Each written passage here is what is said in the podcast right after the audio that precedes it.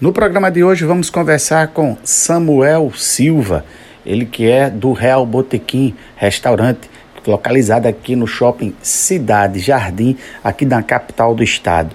Samuel, qual foi o impacto da pandemia no setor de restaurantes? Mulatinho, o segmento de bares e restaurante, ele foi muito sacrificado com essa pandemia.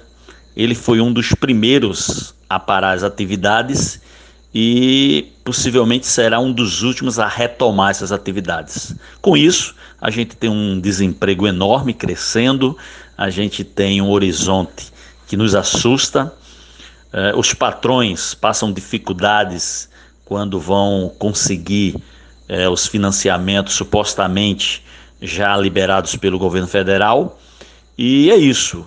Nos preocupa muito a maneira que esse segmento vem sendo tratado porque as coisas não parecem ser muito fáceis. Samuel, e como é que você pensa que será a retomada e como será o novo normal? Que novos hábitos os clientes que frequentam restaurantes, que passarão a frequentar o Real Botequim pós-pandemia, o que, que vai ser modificado em termos de atendimento ao cliente em restaurantes? Mulatinho, concordo quando você aplica a, a palavra novo normal.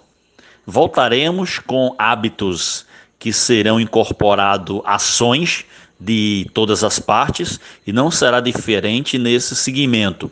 É importante também a gente entender que bar restaurante já se preocupa muito com isso. Nós já aplicamos critérios e protocolos alinhados com a Anvisa e com a vigilância sanitária, que isso nos ajudará muito nessa retomada e eu acredito que a partir daí a gente não vai ter tanta dificuldade para poder estarmos alinhados com tudo que vai ser praticado a partir de agora. Marcos Dantas, conversamos com Samuel Silva, gerente do restaurante Real Botequim.